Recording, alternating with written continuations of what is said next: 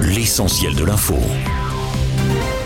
Tensions et affrontements ont éclaté hier soir à Nanterre et en région parisienne après un nouveau refus d'obtempérer qui a tourné au drame. Sept personnes ont été interpellées en début de soirée lors de tensions avec les forces de l'ordre déployées dans la ville quelques heures après qu'un jeune de 17 ans ait été tué par un policier. Les agents affirment qu'avant le tir, le conducteur aurait foncé sur eux, mais une vidéo devenue virale sur les réseaux sociaux montre clairement que les deux fonctionnaires n'étaient pas menacés par le véhicule. Le parquet de Nanterre a annoncé l'ouverture de deux enquêtes, l'une pour refus d'obtempérer et tentative d'homicide volontaire sur personne dépositaire de l'autorité publique et une autre pour homicide volontaire par personne dépositaire de l'autorité publique. La seconde a été confiée à l'IGPN, la police des polices, tandis que le policier soupçonné d'avoir tué le jeune homme a été placé en garde à vue hier. Selon le parquet de Paris, vendredi, quatre personnes étaient toujours en urgence absolue dans la capitale, six jours après l'explosion d'un immeuble dans le 5e arrondissement. Les secours ont retrouvé un corps dans les décombres hier. Une identification est en cours, sachant qu'une enseignante de l'école Paris American Academy est portée disparue depuis l'explosion de mercredi dernier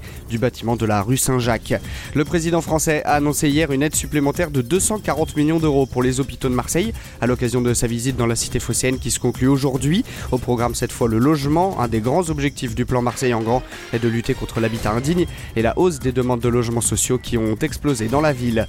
À l'étranger, après la tentative de putsch samedi, le président russe a remercié son armée et ses services de sécurité et de renseignement pour avoir sauvé la Russie de la guerre civile. Dans le même temps, le chef de la milice Wagner, Evgeny Est officiellement arrivé en Biélorussie où il a obtenu l'asile politique. D'ailleurs, hier, le président du Bélarus affirme avoir incité Vladimir Poutine à ne pas tuer le chef de Wagner.